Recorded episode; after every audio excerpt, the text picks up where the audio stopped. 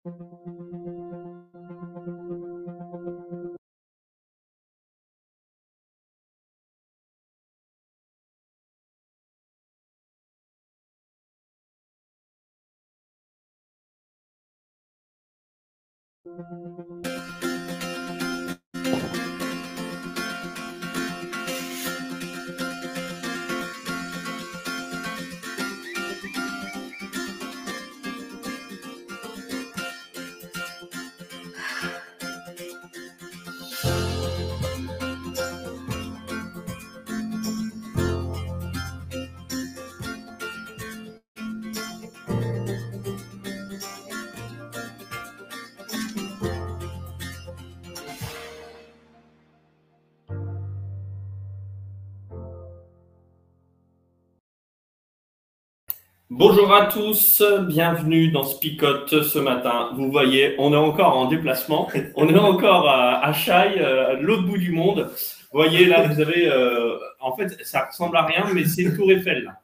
Donc on est bien sûr pas à Paris, mais euh, à Collonges. Et donc on est juste à côté de Clémentine, mais on l'a pas invité. mais voilà, on est, ensemble. Vous connaissez Clémentine, hein, on n'a pas besoin de. Ça va Clem? Oui, ça va. Et vous? Ouais, ouais, ouais, plutôt pas mal.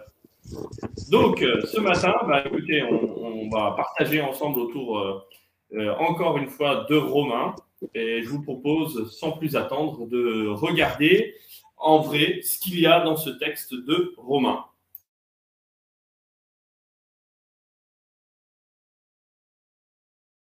Oui, nous avons été rendus justes en croyant.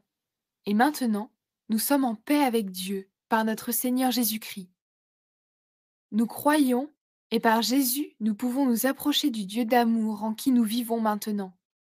Et nous sommes fiers parce que nous espérons recevoir la gloire de Dieu. Bien plus, nous sommes fiers parce que nous souffrons. Nous le savons, la souffrance rend patient, et quand quelqu'un est patient, il reste fidèle malgré les difficultés. Celui qui est fidèle garde l'espérance, et cette espérance ne trompe pas. En effet, Dieu a répandu son amour dans nos cœurs par l'Esprit Saint qu'il nous a donné. Oui, quand nous étions encore sans force, le Christ est mort pour les gens mauvais au moment décidé par Dieu. Déjà, pour une personne juste, on ne serait guère prêt à mourir. Pour une personne qui fait le bien, on aurait peut-être le courage de mourir. Mais voici comment Dieu a prouvé son amour pour nous. Le Christ est mort pour nous, et pourtant, nous étions encore pécheurs. Maintenant, son sacrifice nous a rendus justes. Alors c'est sûr, le Christ va nous sauver aussi de la colère de Dieu. Oui, quand nous étions les ennemis de Dieu, il nous a réconciliés avec lui par la mort de son Fils. Puisqu'il nous a réconciliés, alors c'est sûr, Dieu va aussi nous sauver par la vie de son Fils. Ce n'est pas tout. Nous sommes fiers de Dieu à cause de notre Seigneur Jésus-Christ, qui nous a maintenant réconciliés avec Dieu.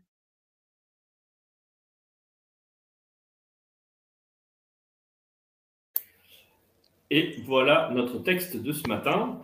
Euh, alors, le mot qui revient régulièrement, hein, c'est être fier, fier euh, de, ce Christ, fier de, de, ce Dieu, fier de ce qu'il a fait pour nous, euh, fier des souffrances aussi. Hein. Donc ce matin, on va essayer de moins rigoler, les gars, et on va essayer d'être un peu plus dans la souffrance, d'accord? Voilà. Est-ce que vous souffrez? Grandement. Grandement. ah, bah, avec plus de conviction, s'il te plaît, David. Bon, mais au-delà de ça, enfin bon, voilà, il n'y avait quand même pas que ça dans, le, texte. Qu'est-ce qu'on dit sur ce texte-là? Pour moi, la clé ici, c'est étant donc justifié. Euh, c'est le commencement de ce passage euh, qui nous indique que justement nous sommes euh, rendus justes ou en règle avec Dieu. Alors, la Bible emploie plein de paraboles, plein d'illustrations pour décrire l'action de Christ sur la croix, l'action de Christ en notre faveur. Et c'est vrai que c'est assez difficile de réduire tout cela à une seule compréhension, à une seule théorie. Raison pour laquelle je pense qu'il y a plusieurs manières de comprendre cet acte-là. Mais en tout cas, euh, l'une des choses que je retiens personnellement, c'est que grâce à Christ, j'ai maintenant un accès direct à Dieu et que, en fait, je suis considéré comme étant réconcilié avec lui. Ah, cette réconciliation qui est super intéressante pas tant que Dieu ait besoin de se réconcilier avec l'être humain, mais même il a tout fait pour euh, l'être humain. Donc on, comprend qu'à un moment donné, il n'était pas trop fâché quand même. Euh, parce que tu fais pas tout ça, euh, tu ne te donnes pas entièrement pour quelqu'un. Là, il le dit bien dans le texte. Hein, déjà, nous, on aurait du mal à donner notre, notre vie pour quelqu'un qu'on aime bien. Alors, à plus forte raison, on comprend aussi que la colère de Dieu, elle n'est pas tant vers euh, l'être humain, mais euh, l'être humain qui est en colère vers Dieu. Et euh, la réconciliation, elle était là aussi, c'est-à-dire d'aider l'être humain à percevoir, à comprendre tout l'amour que Dieu a pour lui, mais pas simplement l'amour, mais aussi tous, toutes les bénédictions qu'il a envie de lui donner, toute le relationnel qu'il a envie d'entretenir avec lui. Moi, je trouve ça génial, quoi.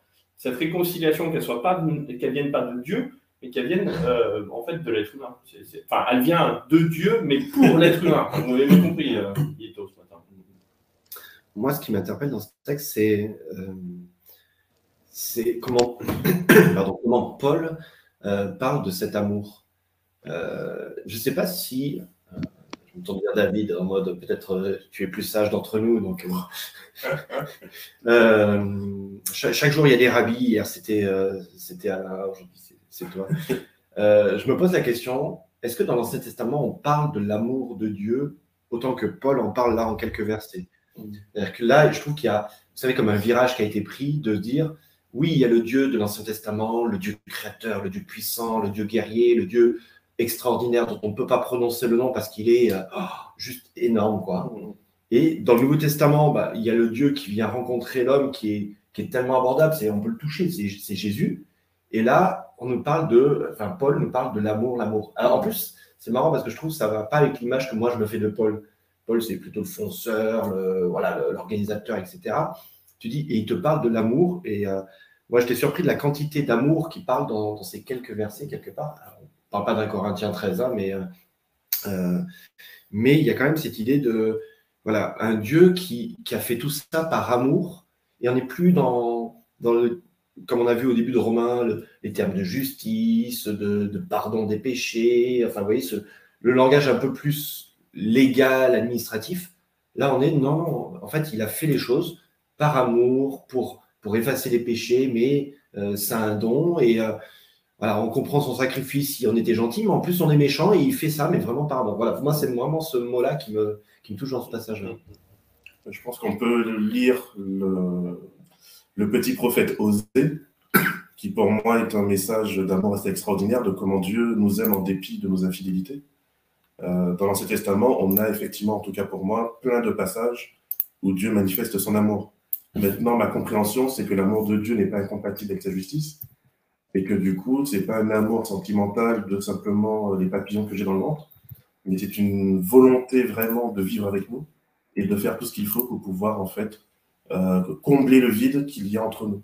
J'aime beaucoup ce passage de 2 Corinthiens 5 qui dit Dieu était dans le Christ réconciliant le monde avec lui-même. Mm. C'est-à-dire qu'effectivement, il y a une volonté de Dieu de vraiment pouvoir construire un pont. Euh, dans cette notion de prêtrise qu'il y avait dans l'Antiquité, euh, prêtre, c'est quelqu'un qui construit un pont. Et donc Dieu est venu, Jésus est venu construire un pont entre lui et nous pour que nous puissions rétablir le dialogue. C'est un peu comme quand un couple se fâche. Et des fois, on se regarde en chaîne de faïence en se disant qui c'est qui va faire le premier pas euh, pour dire simplement écoute, euh, oui, on est fâché, mais euh, c'est pas grave, je t'aime quand même. Eh ben, moi, je comprends que Dieu a fait ce premier pas de dire ok, on est, on, est fâché, mais je t'aime quand même. Moi, d'ailleurs, j'aime bien... Ah, justement. je disais que j'aimais bien l'expression nous sommes en paix avec Dieu. Et je trouvais que ça, ça montrait un petit, peu, un petit peu tout ça, toute cette réconciliation que ben, Jésus a fait et que ben, maintenant, j'ai plus à m'inquiéter, j'ai cette paix-là euh, euh, avec Dieu. Et je trouve ça bien de me dire avec lui, j'ai aussi ma part à jouer dedans et que ben voilà, je ne suis pas juste euh, Dieu me donne sa paix, il y a aussi, moi, je peux aussi venir et, et m'approcher de lui quoi, pour avoir cette paix-là. Et du coup, c'est possible euh, par, euh, par cette fois-là et je trouvais ça beau. Voilà. Ce qui est excellent aussi, c'est cette transformation qu'il peut y avoir. Euh, si elle évoque avec, avec les, souffrances que les chrétiens ou que n'importe qui peut vivre dans sa vie, et cette transformation, elle est de permettre à ce que ces souffrances, ce, ces, difficultés qu'on puisse vivre ne restent pas juste difficultés, mais soient transformées. alors là, il dit en endurance, à d'autres moments, il va dire autrement, mais on ne reste pas sur la souffrance. Elles sont transformées pour quelque chose de meilleur. Et, cette notion de transformation me semble être, euh, en, tout cas, capitale, voire euh, importante euh, dans, dans, le, dans le vécu de, l'expérience de vie chrétien. et ça, ça fait partie aussi, à mon sens, du, de l'accompagnement de Dieu dans nos vies et de la présence de Dieu dans nos vies. donc oui, ça amène une fierté, mais ça amène aussi, me semble-t-il, une, euh, un côté joyeux aussi. Euh, j'avais un, pasteur un petit peu fou qui, à chaque fois qu'il lui arrivait une, difficulté, il disait Loué sois-tu, Seigneur, parce que euh, bah, c'est toi qui vas te manifester dans cette épreuve-là? Donc, bon, là, il, était carrément. Alors, je ne sais pas s'il y avait du, psychiatrique là derrière, je rigole, hein, on est d'accord, mais il y avait quelque chose, une capacité à se dire dans l'épreuve, je vais voir Dieu agir, et ça, ça me plaît. Euh, donc je suis joyeux même dans l'épreuve. C'est pas joyeux de l'épreuve, mais joyeux de l'action de Dieu dans l'épreuve. Je pense que c'est important de se dire que depuis le deuxième siècle, on essaie de réfléchir sur le sens à donner justement à ce don, euh, qui semble merveilleux et en même temps on se dit bah, il est sanglant, euh, qui semble porter l'amour et en même temps qui porte le sacrifice, etc. Et je trouve que dans l'Église, quelquefois, on a tendance à créer des absolus et à ne pas suffisamment se laisser d'espace pour se dire, bah, peut-être qu'il y a plusieurs choses et qu'on ne peut pas forcément tout comprendre de cet acte-là. Mm. Et euh, dans la Bible, en tout cas, on retrouve trois grandes tendances. La première, c'est cette tendance de Christ qui a vaincu sur les forces de, euh, du mal, forces des ténèbres.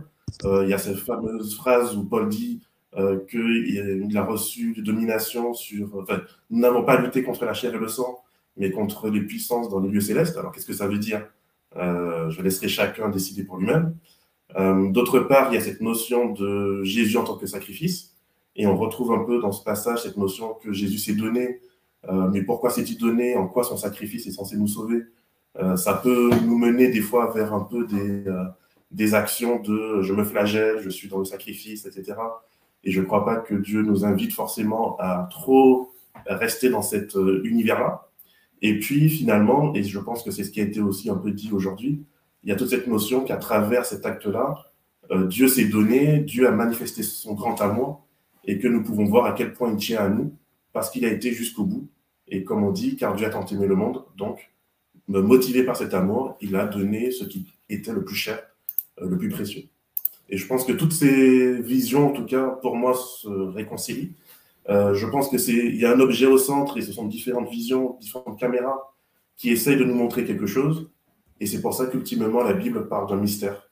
On est en face d'un mystère, d'un amour qui se dévoile à la fois à travers une victoire sur les mensonges du diable, à travers un sacrifice de soi, mais aussi à travers cet amour qui est magnifique envers nous.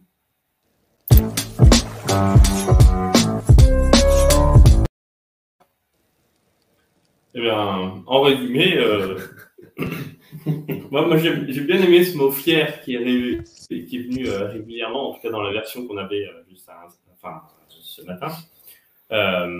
c'est un mot qui résonne bizarrement parce que dans les chapitres précédents, il disait qu'on ne pouvait pas être fier. Donc, je trouve ça rigolo que maintenant, il puisse réutiliser ce terme-là, non pas pour dire la fierté ou une espèce dans notre enorgueillissement, j'y arrive jamais. Hein. Bravo, c'est bien, tu as essayé de le placer ce matin. Mais euh, qui, ne met pas en avant un orgueil qu'on pourrait avoir, euh, mais une fierté dans ce qu'a fait Christ pour nous. Alors, pas, bah, alors oui, on est. C'est ça qui est aussi un petit peu euh, difficile, c'est qu'il faut avoir cette. Je sais plus qui disait ça il faut avoir cette certitude que Dieu fait tout pour moi et en même temps que je ne suis que poussière. Donc, et, à cette double, cette tension qui est terrible, parce que dire, ah, le Dieu de l'univers a fait quelque chose pour moi, pour toi aussi, hein, d'ailleurs. pour lui euh, aussi. Et, c'est ça qui est incompréhensible. C'est ça qui est incompréhensible. Et, euh, et en même temps, ben, j'ai rien à me. Il n'y a pas de mérite à ça, juste le fait que lui ait bien accepté de, de faire ça. Donc la fierté qui, euh, qui, ne peut pas en être une, sinon que d'être dans la joie d'avoir reçu un cadeau. Et, et, ça, je trouve ça génial parce que ça m'invite à, à, la joie, à, malgré l'épreuve, malgré euh, ce qu'on peut vivre, malgré les souffrances. Et euh, ben voilà, c'est dans ce relationnel avec Dieu qu'on pourra développer cette joie. C'est Thierry, Lenoir qui parle de justement, on est des poussières d'étoiles. De se dire que on est tout petit, mais en même temps, on a cette valeur-là d'être euh, comme des étoiles. Donc, euh, justement, je, je rebondissais dessus. Mais j'aime bien que du coup, la fierté aussi, c'est, enfin, pour moi, c'est un rapport avec, euh, voilà, il dit notre fierté dans les détresses, mais en même temps, c'est la fierté plutôt dans l'espérance, puisque c'est la détresse, l'endurance et la fidélité qui va faire que j'arriverai à cette espérance-là. Donc c'est ma, fierté, c'est plus en l'espérance de, de, de ce Dieu qui est là euh, dans la détresse, quoi. Et c'est pas la fierté de ah ben j'ai vécu tout ça, j'ai j'ai été éprouvée, euh, voilà ça, ça veut dire que vraiment je suis proche. Non, c'est la fierté d'avoir cet espoir et cette fidélité à Dieu. Je trouve ça beau du coup dans, ce texte. Je, rebondis sur ce que tu dis Clem parce que je pense que parfois il y a, y a vraiment cette idée de on tire la couverture à nous, c'est euh, voilà, chercher cette fierté, mais tu, l'as dit, hein, c'est la fierté en quoi, enfin en qui? C'est la fierté en fait, même pas en, une espérance, c'est la fierté en quelque chose qui est déjà réalisé finalement. Le, pardon, il est déjà acquis. Euh, la justification, pour reprendre le terme biblique qui est utilisé, hein, euh, verset 9, elle est déjà donnée. tout a déjà été réalisé. Et c'est, je trouve, c'est c'est pas juste une on parle beaucoup de l'espérance dans l'Église adventiste notamment. Hein. Voilà, j'ai l'espérance d'eux. Mais quand on parle d'espérance, on parle de quelque chose qui est à venir. Alors qu'en fait, peut-être que je me trompe, c'est dans mes hérésies passagères du matin, hein, mais euh, je me dis. Ne vous inquiétez pas, pendant la journée, on, le reformate, on, l'appelle. Il tente de reformater, hein, c'est pas. mais en fait, on parle beaucoup de l'espérance, euh, mais l'espérance, c'est quoi qui nous motive en fait? Euh, est-ce que c'est l'espérance du retour? Ok, ça, je peux le comprendre, l'espérance du retour du Christ. Mais en fait, on devrait davantage dire la joie de quelque chose qui est déjà acquis. C'est pas quelque chose qui va venir, c'est déjà une réalité. Le salut, il est déjà obtenu, il est déjà le pardon, il est déjà acquis. Euh, alors, la colère de Dieu, même si on va mettre des grands guillemets parce qu'on l'a déjà abordé, il ne s'agit pas de la colère autant au sens qu'il est furieux contre nous et il va nous châtier. Hein. C'est pas dans ce sens-là que Paul l'écrit, mais euh, ça, presque tout ça, c'est déjà passé en fait. Donc l'espérance dans le retour de Jésus, ok, mais euh, pas l'espérance dans le salut, puisque le salut, c'est déjà un présent pour moi. Et c'est là où des fois, j'ai le sentiment, on confond un tout petit peu les choses, où je me dis, la fierté, c'est la fierté dans quelque chose qui est aussi déjà un acquis. Mm. Il n'y a pas besoin de le gagner, il n'y a pas besoin de... Voilà, la foi, euh, enfin, on, a parlé des œuvres, on a parlé de la foi, il n'y a pas des choses à faire. Il a déjà la victoire, elle est déjà acquise. Et et ça, ça me paraît important des fois de le redire, que, euh, et ce petit passage nous redit bien que tout est déjà accompli. Voilà. Euh, maintenant, l'histoire continue de se dérouler et il y a une, un dénouement euh, victorieux, mais tout est déjà acquis, c'est déjà présent pour moi. Pour moi, le verset 10 me parle dans cette idée que il dit car si lorsque nous étions ennemis, nous avons été réconciliés avec Dieu au moyen de la mort de son Fils, à bien plus forte raison, une fois réconciliés, serons-nous sauvés par sa vie?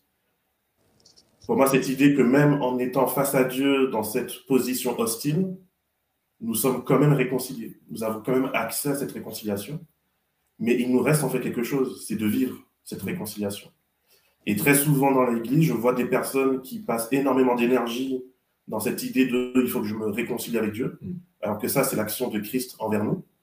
Et lorsqu'il s'agit de vivre pour Dieu, lorsqu'il s'agit de vivre cette foi, de vivre cette réconciliation, eh ben, quelquefois on se dit on est indigne, peut-être le pasteur mais pas moi, peut-être l'ancien mais pas moi. Euh, et je trouve ça dommage. Je trouve ça dommage de se dire que finalement on ne vit pas cette réconciliation, on ne vit pas ce salut offert par Christ, mais on essaye justement de euh, d'ouvrir la boîte et de régler nous-mêmes en fait les boutons, alors que le grand technicien c'est Jésus et qu'il l'a déjà fait. Et c'est là où ça pose la question quelque part de ce qu'on appelle le dolorisme dans l'histoire même de l'Église. Hein, c'est, ce besoin de s'abaisser, d'en permanence presque se dévaloriser des fois, hein, euh, dire ah, je suis nu, je suis mauvais, je ne sers à rien. bah, en fait, tout ça, en tout cas théologiquement, ce n'est pas juste. Parce que tu n'as pas à te dévaloriser, parce que fait, la victoire, tu l'as déjà acquise. parce que Jésus l'a acquise, donc tu, tu es déjà dans la victoire. Donc, euh, alors, il y a une démarche de repentance. Ça, c'est, pour moi, c'est, c'est nécessaire. Mais la repentance ne t'amène pas à, cultiver cette, honte, ce, euh, pas le mot, mais ce, fait de se rabaisser continuellement. Vous voyez ce que je veux dire? C'est pas très biblique en fait, c'est très grec, c'est la philosophie grecque avec les pères de l'Église qui ont importé dans le christianisme cette notion que le corps est mauvais, que les désirs du corps sont mauvais, que par conséquent, il faut constamment maltraiter son corps pour élever l'esprit. Donc ce dualisme platonicien, c'est quelque chose qui nous vient de l'extérieur de l'Église et qu'on a intégré malheureusement parce que les personnes qui ont rejoint l'Église avaient leur propre bagage, leurs propres influences. Et effectivement, je pense que c'est très très bon, euh, ne serait-ce qu'en relisant par exemple le psaume 8, de se rappeler qu'on est des créatures merveilleuses et que Dieu, on est image de Dieu.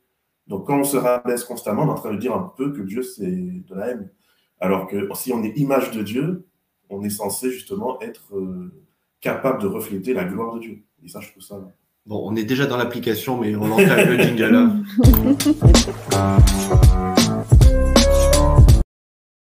C'était juste pour dire qu'on avait déjà commencé à être très concret. Euh.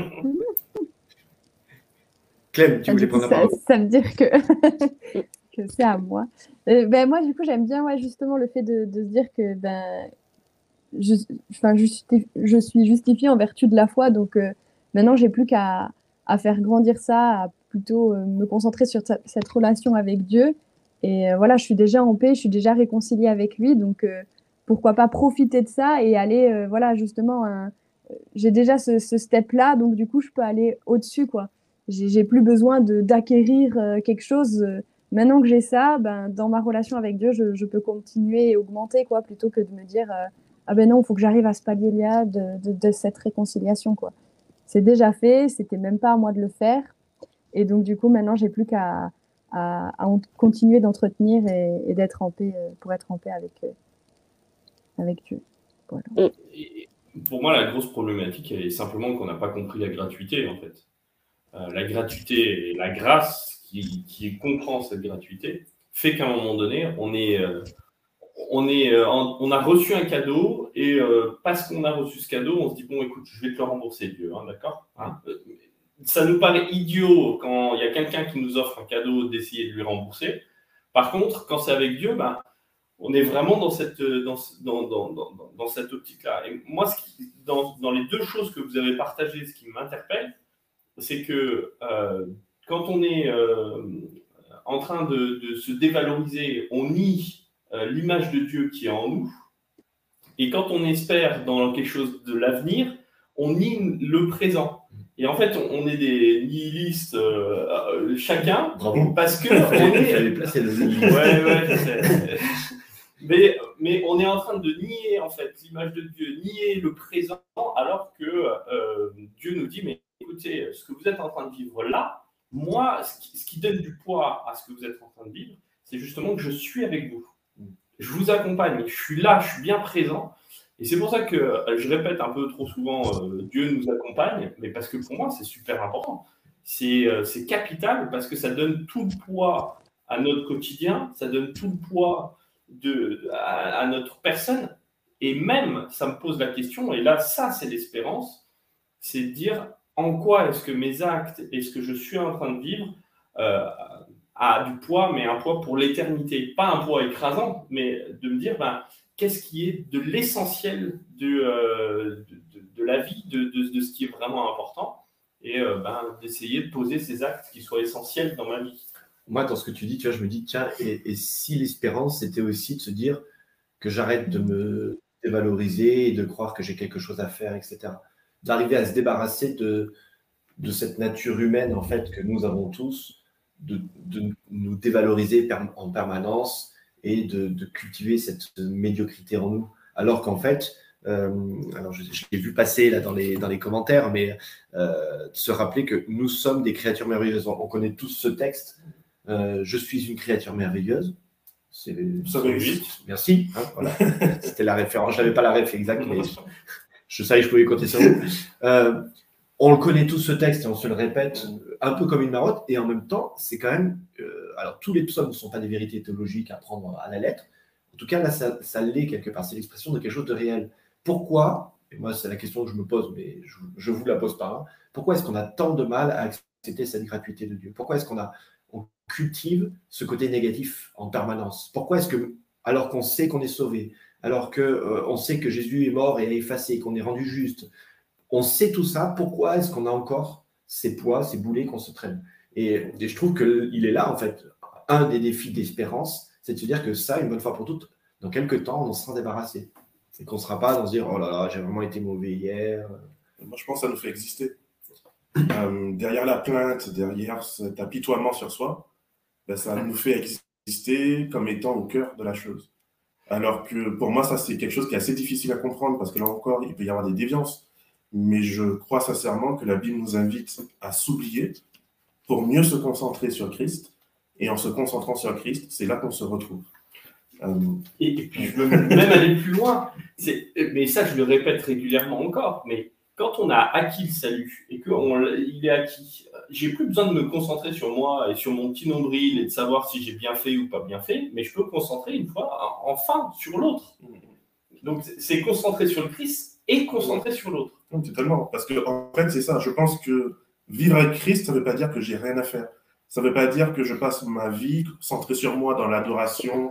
Ô Seigneur merveilleux, je suis bien avec toi. Et à prier. Euh, ce n'est pas non plus la flagellation de parce que je, suis, je dois rester avec Dieu, donc je dois garder ma pureté, garder ma sainteté, donc je me flagelle. En fait, on est à chaque fois centré sur soi-même. Alors que l'objectif pour moi, c'est vraiment d'essayer de se sortir de soi pour se tourner vers autrui, vers Dieu, vers l'autre.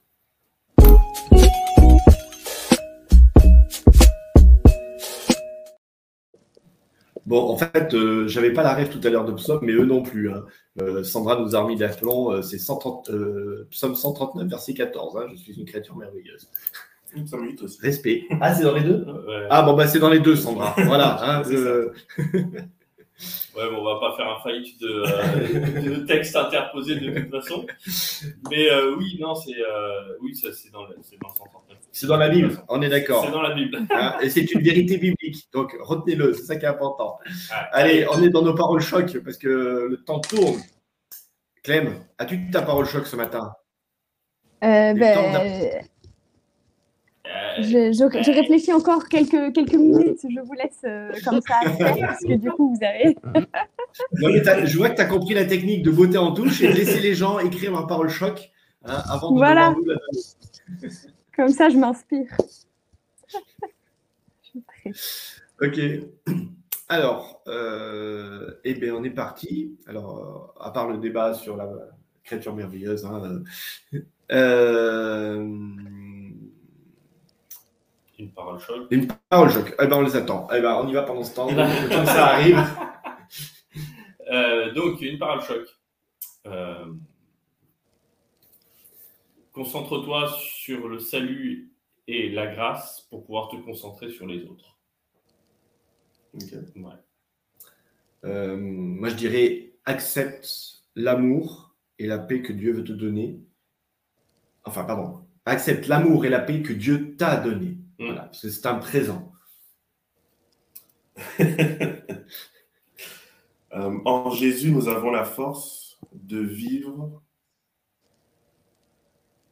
Euh, non, il faut que je réfléchisse encore. je suis bien parti, mais il y a, un chant il y a un chant qui commence pareil. Réfléchis peut-être les paroles pour mettre une, parole choc. Allez, on est parti avec déjà les paroles choc que vous avez transmises ce matin. Euh, nous avons Lourdes qui nous propose l'amour de Dieu est déversé dans notre cœur par le Saint-Esprit qui nous a été donné? Ouais. Colin, euh, Gérard, pardon, euh, tu es un aigle, arrête de te prendre pour un poulet. on a la rêve de la petite histoire. Allez voir cette petite histoire, elle est vraiment sympa. Ah bon? Bah oui. Moi, je n'ai pas la ref. Ah, t'as pas la ref? Non. Bah, c'est alors euh, bon, c'est un aigle qui tombe du nid et il est à accepter. Euh, il est dans un poulailler et euh, il y a les poules qui s'occupent de lui et il voit un aigle magnifique qui vole et puis il y a la poule. il dit à sa maman poule, moi j'aimerais bien voler aussi. Il dit mais non, t'es es une poule, mon, mon petit aigle, tu ne pourras jamais voler, donc bah, reste ici. Et l'aigle, est tout triste de, de voir que lui ne pourra jamais voler. Parce qu'il est une poule. Bon, respect Gérard, j'avais pas la référence. Voilà. bon, voilà. Alors par contre, c'était en accéléré. Hein. Normalement, il faut la raconter un peu mieux. Quand même. Alors, on a Anne-Catherine qui nous propose J'ai besoin de me décentrer des mensonges de Satan pour apprécier la vérité de Dieu. Roland nous propose Dieu t'aime d'un amour inconditionnel, libérateur et plein d'espérance. On revient vers toi, David. tu n'y échapperas pas? Euh, bah, Écoute, euh, voilà, Jésus est mort pour le pécheur que je suis. Je mettrai ça comme ça. Et eh bien, on arrive à la fin de cette émission. Ah oui, donc moi, j'ai plus le droit de. Pardon, Et je l'ai travaillé quand même. Non, non moi, ce serait plus une question sur euh, es-tu vraiment prêt au changement de la grâce? Voilà. Comme euh, voilà, je vous laisserai. on ne peut pas faire le golden buzzer sur Clémentine. Non. Ben, sur ces belles paroles, je vous propose que nous puissions prier. Notre Dieu, notre Père, merci pour euh, cette grâce merveilleuse que tu mets dans notre vie. Merci pour cet amour qui nous rend fort. Merci Seigneur pour cette présence qui nous transforme.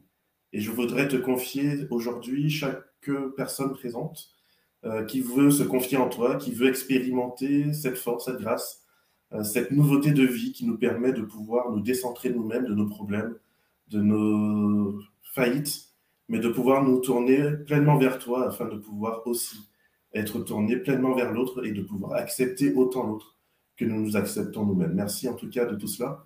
Nous te prions, Jésus-Christ. Amen.